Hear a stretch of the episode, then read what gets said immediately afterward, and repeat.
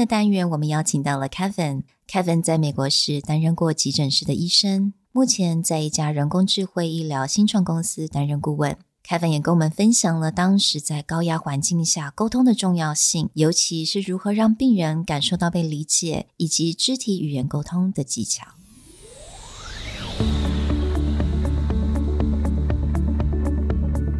Hello，欢迎来到 Executive Plus 主管与沟通力的 Podcast。I'm Sherry, an educator, certified coach, and style enthusiast. 我相信专业有效的沟通是语言跟逻辑的完美结合。And I'm Nick, a startup consultant, corporate trainer, and late night gaming junkie. I believe great communication requires the right mindset and solid frameworks. 我们希望带给大家职场英语的技能、跨文化沟通技巧与其他能帮助您成为出色领导者的工具。 Join us each week as we share our experience, research, and methodologies to take your communication and language skills from good to great.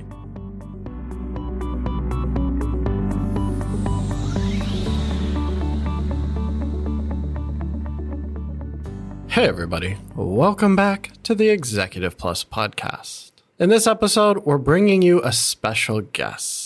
In the past, we've talked a lot about how doctor and patient interaction is a great way to learn more about communication, the things that you can learn from what makes good bedside manner versus bad. How do you do communication in these perhaps more chaotic environments? And today, we're bringing in a special guest who can speak more on this firsthand. Kevin was a practicing doctor in the US for 10 years, both board certified in emergency medicine as well as sports medicine. And today he is actually working with medical AI teams here in Taiwan looking at the future of medical AI. We were lucky enough to bring him in and share all of his experience and wisdom with us. 不知道大家还记不记得，在第一百四十一集从医生身上所学习到的沟通技巧里面，我们就讲到了医生的一些沟通的技巧，要如何跟病人做一些良好的沟通。那今天我们就邀请到了一位真正的医生，他以前是在美国十年当中，他做了在急诊科里面做医生。So welcome, Kevin.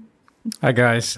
Thanks for having me today. I'm very excited to be here. Uh, my name is Kevin Lee. I'm an emergency and sports medicine physician trained in the States. Emergency medicine residency at Mount Sinai in New York and sports medicine fellowship at Henry Ford Hospital in Detroit. And I work here now in Taipei. I've been here in Taiwan for about three years and working in the tech industry, as mentioned now, in medical AI. Well, thank you for joining us, Kevin. We've had a chance to sit down and talk with you about the stories working both in the US and Taiwan. But specifically for this episode, what really stood out to us is you're someone who has had to thrive in a lot of different environments, both in the chaos of an emergency room, but now even talking to tech companies and making sure that their medical understanding versus the technology is getting built. And you've kind of had to, we talked about like code switch a lot. Could you tell us a little bit more about how you think about communication and code switching in order to get the best information across? Yeah, I think that's really interesting. You know, as far as code switching and as far as making patient or whoever you're speaking to, whoever that person on the other side of the conversation, to make them feel comfortable and also for them to trust you, I think a lot of the time involves speaking in their language. And so that can be anything from as literal as you're actually speaking Chinese Mandarin versus Taiwanese versus English, you know, business language versus uh, the way that you talk to your salespeople compared to the way that you might be talking to your engineering team is going to be different. And so, uh, not only does this come up a lot, you know, in the emergency department or in the hospital in general, but I think this is something that we can learn from for anyone in terms of, you know, succeeding in the workplace. 那刚刚他们讲到了 code switching，那 code switching 它其实它的中文是语码转换的意思。那其实啊，简单来讲，code switching 就是我们平常在生活当中，可能我们在一个很专业的 environment，但是我们必须要跟不是那么专业的人来做这个沟通的话，那我们可能要在我们的语言、我们的 phrasing 上面可能要做一些转换，或者可能甚至是语言，我们可能掺杂了不同的语言，中英啊都使用啊，这样也算是一种 code switching。那我觉得 code switching 真的在一个 doctor patient 的一个 relationship 当中，真的是非常的重要。And I remember talking to you earlier, you talked about this really fun story that happened in Uganda, right? You were doing a training there and you really had this experience where they simply ask you to speak in their accent. Yeah, that was a really interesting situation and a funny story just in general. And I, I, think it has to do with a little more than just code switching, but just to give a quick rundown of what happened. So we were in Uganda, it was in Rukungiri, and we were giving a talk. I believe it was about nutritional recommendations, having some chronic disease issues, diabetes, blood pressure, things like that, very common, and how to best approach those with diet changes. And so this was going to be kind of outreach to the community and just to mostly to a non medical audience. Uganda is a former colony, former English colony, mm-hmm. and they speak English, but there's a definite Ugandan accent mm. to the way that they speak and a dialect in general, you know, word usage beyond just the differences in pronunciation you know, I, would worked pretty hard on this presentation. I was still a relatively young attending and gave this talk, and I felt like it was going pretty good. You know, people were a little bit shy, not a lot of questions, but a lot of heads were nodding, and people seemed to be following what I was talking about. The lecture was about an hour, and again, there was only one really kind lady who was asking me questions and then the q&a period seemed to dry up pretty quickly. And then one of the really nice old ladies asked in luganda and someone translated and said if it would be okay to do the presentation again this time either with someone translating or if i could do my best ugandan accent which you know, typically for us might seem a little bit offensive, but it actually even reminds me of how, you know, I will find myself speaking, if I'm trying to speak English to someone who doesn't speak English that well, mm-hmm. I'll find myself kind of speaking slower and mm-hmm. enunciating a little bit differently. And mm-hmm. I don't know if it's offensive or not. Mm-hmm. I'll just say that first. But I do think that it helps. You know, a mm-hmm. lot of the time I've learned how to speak a Taiwanese accented English oh. when I throw it in the middle of a, a, a Chinese sentence, mm. right? It just ends up being the tonality of it is a little bit different. This is one of those things, as you said, on the surface, it may seem like, oh, that's really offensive. How could you try to mimic their accent to them? But in this case, if it helps them understand and they're requesting it, then yeah, it works beautifully. I run into this a lot where if I go to a store and I need to give like an ID with English letters in it, if I give the proper pronunciation of the English alphabet, they'll look at you really funny. Yeah. But then if you're like emu, un, hello, then they're immediately like, oh, okay, then it works fine. And for me, I'm like, am I talking down to them? This is such a weird, am I creating a misunderstanding where I'm doubling down on the bad pronunciation. But the reality is, in order to get through that transaction, it works fine and it should be done. I agree. Yeah, I definitely noticed this on the phone, trying to give someone a, an email address in particular with numbers and letters. Mm-hmm. I mean, it took me a while to figure out what an what an at symbol, symbol yeah. was called in Chinese. Yeah. oh, yeah, the do, do you know? yeah. yeah. But if that's that's yeah. exactly what I'm talking about, right? And so what I think is important to remember, especially in these this is cross-cultural communication mm-hmm. essentially, right? Is that the ultimate goal is effective communication. And if that yeah. person understood what I was trying to say with the intent that I had behind it, mm. And, you know, this is a funny story, but it's just about how can you figure out the most effective way to get your point across to the other person mm-hmm. and mm. how quickly can you do it?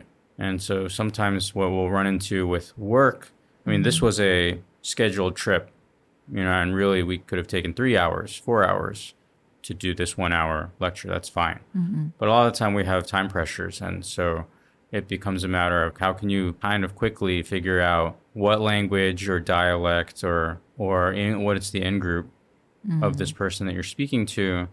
What level do they want to do? They want to discuss whatever mm-hmm. topic it, it is that we're talking about at, and how can I then communicate what I need to to mm-hmm. them, right? A lot of the time, part of the issue with medicine and the communication that it creates and the difficulties around it is because of how sensitive and personal some of these things are Yeah. that mm-hmm. people are asking about. And you know how you talk about it is important.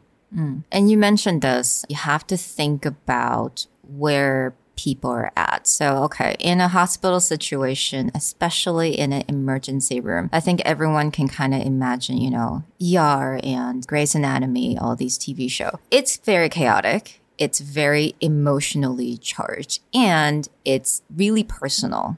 So when you're communicating with patients and they probably don't even know a lot of these medical terms, actually most people don't. How do you communicate with them effectively? So here's no like right or wrong way to do this, but it's more of a how to do this more effectively. That's a really good question. I think it's hard to give, you know, general advice for specific scenarios, mm-hmm. but I think general rule of thumb is to let them speak and to be fairly open-ended about it, especially in the emergency department where you're not necessarily coming in for a scheduled visit. Yeah.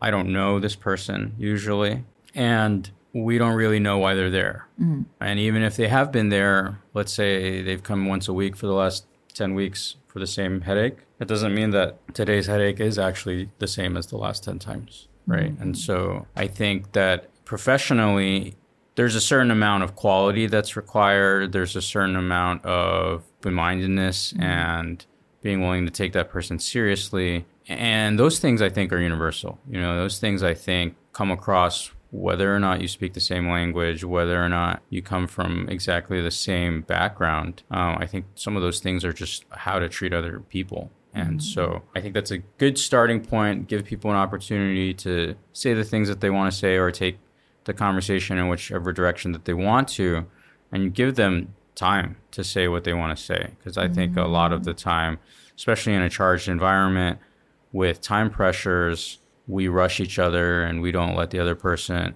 speak their mind, kind of explain what they want to say. They feel like they're on a time crunch. But yeah, I think that it's really important. Mm. It's really hard to do, mm-hmm. you know, because there is no real place in a rapid fire kind of SOP type approach, which a lot of the time is what's rewarded. Mm-hmm. But I think the most effective communication will come with giving people a chance to express themselves the way they want to. I'd be curious, did you have any tips or techniques or anything that you would do? Because I think, especially in an emergency room, probably the person coming in is like coming in with their own mind being a little bit hectic and just dumping information. But when you're trying to gather the key data or choosing the key questions, did you have a way to like kind of calmly extract or narrow down what they want to say so that you can get enough information to do your job? That's a really interesting question. I, I don't have a really specific rule. My, my response to what you're asking, I think, is going to be kind of a, a give and take between the things that you have to find out, right? Mm-hmm. The way that you have to work up a patient given a particular mm. presenting complaint or the risk factors that they're kind of walking in with, and how to most effectively kind of get all that information from that person. Mm-hmm. I don't want to make it seem like there's a hard deadline or like an alarm in my head, but mm. definitely as as an encounter progresses, if we have a very clear communicator on the other side mm-hmm. and I'm doing my job, then there should be no no real issue. Mm. But if I realize that we're kind of getting into muddy waters and I'm not really getting the information that I mm-hmm. need, then sometimes I'll have to back up a little bit and then start to ask more specific directed questions, mm-hmm. which I can do kind of from the get go. Another interesting experience I've had is taught myself Spanish to a not a, not a very eloquent level, but functional enough that I could mm-hmm. do a lot of very common complaints with it. You know, like head headaches, chest mm. pain, shortness of breath, abdominal pain, those kinds of things. I mm-hmm. know all the questions to ask in yes or no form. Mm-hmm. But this was very obviously not ideal when I mm. was Right. doing it because if I asked the question and they would say yes and mm. da da da da, mm-hmm. I w- wouldn't I, I couldn't allow them to do that. Right. Right. Because my Spanish wasn't good enough to have that hmm. extended conversation. I would say, no, no, no, just yes or no. and here's the next question. That's Yeah. yes or no. And there's going to be a mm. lot of these.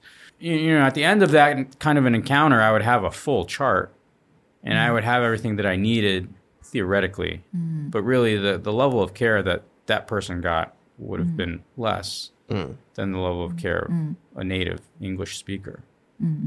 But I think that looking at it and looking at the ways that we deal with it are important.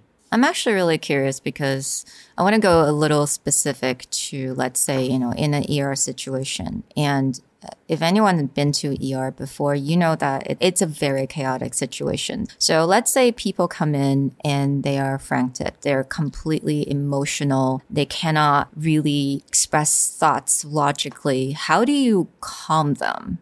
Do you say, hey, calm down, or do you say anything to them? Or do you gesture anything to kind of help them to just be a little bit more calm so they can actually answer your yes and no question?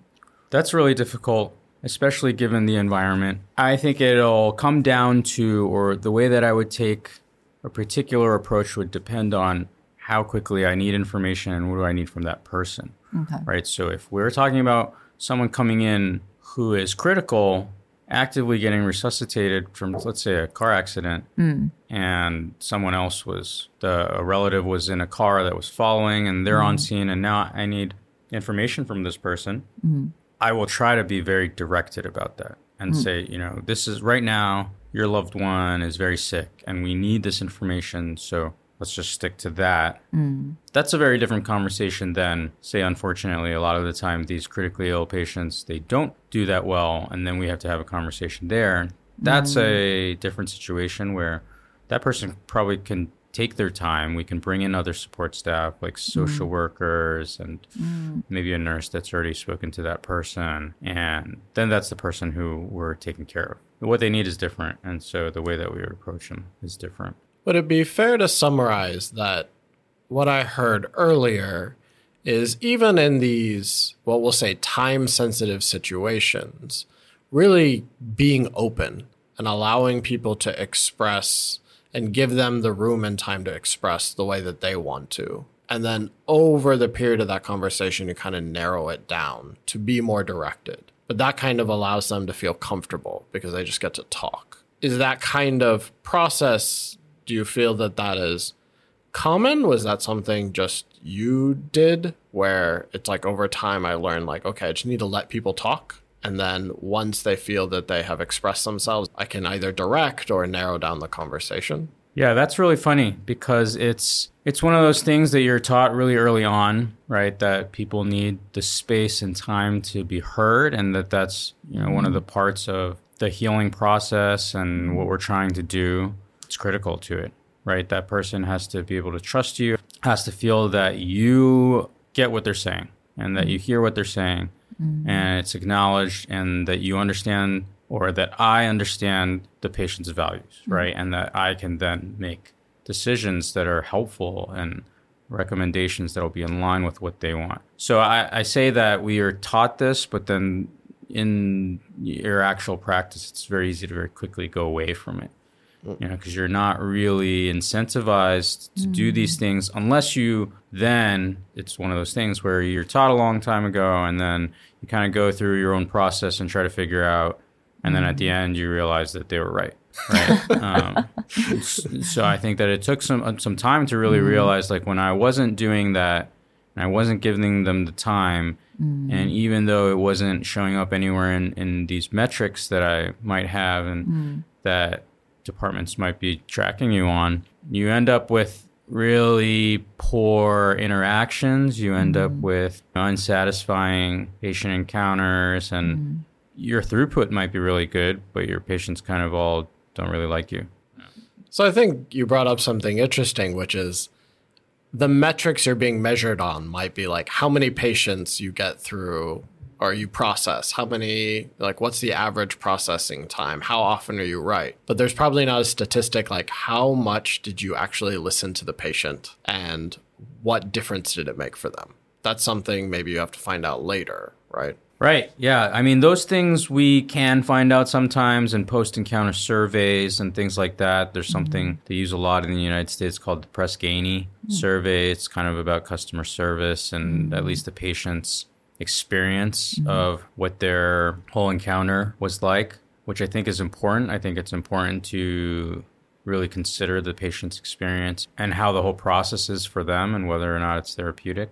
What matters is it's still going to be your approach to it, right? There are some people who are like KPIs are the only thing that matter, right? If we are not measuring it, then we can't improve. And hmm. if it's not being measured, it doesn't exist. For me, over time, as I progressed in my career, what was most rewarding were decisions that I had to make in the art of medicine much more than the science of it. After a while, it gets fairly algorithmic. Like if you've seen certain things a few times, like mm-hmm. there's only so many ways you can approach it. There's only so many options that you can provide as far as treatments. I think that it's very important for you to decide what you want to get out of these things beyond what the metrics are. And I think that matters even mm-hmm. in non clinical situations too, right? Mm-hmm. Like you have a certain goal, certain job you're trying to accomplish, but beyond that, right? Mm-hmm. Communicating and interacting with other people, having people feel heard and feel seen, I think is more than just uh, about treating their blood pressure. So, like a good outcome may not just be measured by the, like you said, the scientific or the medical outcome, but actually that experience. Did they enjoy the process or did they feel hurt? Right, exactly. And I, I don't want to get too into the weeds here and beyond it, but especially when we're talking about tech and especially when we're talking about these advances and scientific approaches and things like that to medicine, that I think it's important to remember how little that we actually can affect a lot of things, you know, as far as the inevitable decline of our bodies and the fact that we will all interact with the hospital system at some point to kind of appreciate that that part of it and what we can kind of do for each other. So it's a little philosophical, I guess. It is. It gets deep. um, actually, so we've been talking a lot about verbal communication. I'm just wondering do you think body language is also important when it comes to patient doctor communication? Yeah, I think that body language is really, really important because we have so little time with the patient to the point where sometimes the patient doesn't even remember that you were there with them. Mm. That I think that any extra strategies that we can use mm. to really communicate with this other person is really important. And because so much, I think, of what's important in communication between a provider and a patient is emotional and it's what is felt, hmm. uh, I think that body language really plays a huge part in this. And I think also, you know, as an aside, that's why people are a little bit hesitant about telemedicine and technologies and things like that because it hmm. removes some of that, right? Like if you're doing consultation just by phone, we know that that's different than ah. something with a, a visual component, and then that's going to be different if you know I'm physically there mm, mm, mm. and I can sit down with this person and I can touch them, right? Regardless of whether I need to. I mean, that's become a really big part of the whole therapeutic process, right? To put your hands on someone, to have contact, physical contact, that can be very intimate for some people, right? Like there's some people who go their entire, I don't even want to say day, their entire lives without really touching other people. Mm-hmm. And I think that this is really important. So, mm. as far as body language goes, you know, mm. sitting down is something that we're taught. It makes the other person feel like you're not rushed. You might spend the same amount of time with the other mm. person, but if you sit down versus if you're just standing there, they'll feel like you spent, I, I don't remember what the statistics are, but an extra minutes, I think, a couple minutes. And, you know, to, in general, I think whatever you can bring on board to add on to support what you're saying, it makes these fairly brief encounters feel more genuine and real and mm-hmm. trustworthy for the patients, right? Mm-hmm. Mm-hmm. Because they don't know you. They might not understand anything about you, you know, culturally, language, even language wise in the United States. I mean, a lot of time we have a lot of immigrants on both sides of the provider patient relationship, right? And so the more of these strategies we can recruit and really kind of throw into the mix of saying, hey, these are the things that I feel, these are the mm. things that I care about. Mm. Those things include you and how you do here mm. today and going forward. I think that's the most important thing that we're trying to communicate there. or that should be important. And I think a lot of where modern medicine misses the mark is in this right here, is right in that interaction with the patient and in the communication of that message of we care, I care, mm. and what you're going through is not that unique. Mm. You know, I think that those mm. are all really powerful and strong and important. Yeah, I really love that because we always talk about the three questions, right? When it comes to communication, it's what do you want the audience to know? How do you want them to feel? And what do you want them to remember? And feeling, it's such a strong part of it. And especially in a hospital because it's, again, it's emotionally charged. And you also want, and you mentioned that you want the patient to feel like it's a unique experience, right? That's, that's really powerful. Thank you. Yeah, and I think that another thing related to that is understanding where where we are. And so when we're in that environment, and I don't necessarily just mean physically, so emotionally, it's very difficult, it's charged. It's something they've never done before. Mm. Your brain is not necessarily processing it very effectively. So I like to recruit other people. So it's it's always best when there are other people in the room, right? When mm. that patient has family and so you can maybe get another adult and you can kind of get them on board with the plan mm. that you discussed and kind of what happened today and that kind of a debriefing. I mean, it'd be great if everyone could get that. Sadly, it's not the case, but that's another strategy that I'll sometimes use if feel like, hey, it seems like this patient isn't really emotionally capable, or maybe even, you know, it's for, because of a mental issue that, uh, medical issue that they have, or uh, developmentally, mentally, they're a little bit delayed or something like that. You know, it's really important to get other people involved, other allies, and mm. then to make sure that documentation you send them with is also really clear. That's like a mm. huge point too, right? Like you're, it's another form of communication. It's another thing that they're going home with. And so it's mm. the paperwork that they get, and as well as you know maybe follow up phone calls or texts or emails, whatever the system is that you have. Uh, I think that that also is really important, and it's done very poorly, you know, by the medical system right? We kind of just, you know, it's very common that we'll see this on the back end, right? We'll have people come back and either from our own hospital even and say that I was here, I got this done, I don't know anything else about it, right? and if they even give me like a, a true diagnosis, like that's a it's a mm-hmm. great head start. Most of the time, people don't don't know a a whole lot about Yeah. what happened. Well, I think this is a really great place to stop because what you're getting into is quite a deep look at what is that level of care? How do we define care? And when it comes to communication, this is really powerful from the standpoint that you've talked a lot about being open to people's need to be heard and allowing them to communicate in their own time all the way down to making sure that that full experience is a good one as opposed to just a process that someone goes through. Is there any last piece of advice or suggestion that you would have for our audience when it comes to their communication or how they can handle perhaps a more charged environment? I think what's really important is the other person in the interaction. I think that ultimately you have to constantly be aware of how what you're saying is being interpreted and whether or not you guys are really on the same page. And so mm. for you as a communicator or for me as a communicator, I might be really proactive about repeating what other people have said to me mm-hmm. and kind of reflecting back at them, but in my own words to mm. kind of show that I understand, but also trying to get them to acknowledge I am understanding what they're saying. And so mm-hmm. it's incumbent upon you, if you're directing this interaction, to make sure that they're with you and not end mm-hmm. up like I did in a, in a lecture, like an hour in, hmm. before you realize that no one was really following what you were saying, right? I, I think that as we get mm-hmm. more experience, that process can get quicker and you can kind of realize when you've gone off the rails faster. But sometimes you just need to you just need to go through that whole process and that's the only way that you'll learn and that's okay. So I love everything you said about just making sure that everyone is on the same page and try to ask questions or even paraphrasing what the other person had said so that you can both like acknowledge where you guys are at. And I think that's really important when it comes to communication, but also in a very emotionally charged situation. So thank you so much, Kevin, for coming today and share with us all your experience. And hopefully our listeners can take all of this and apply in their workplace. Let us know what you guys think. If you have any questions or follow ups that you would like to hear more about Kevin's experience or his advice, please let us know on Executive Plus Facebook or Communication R&D IG, and we'll talk to you guys next time. Bye. Bye.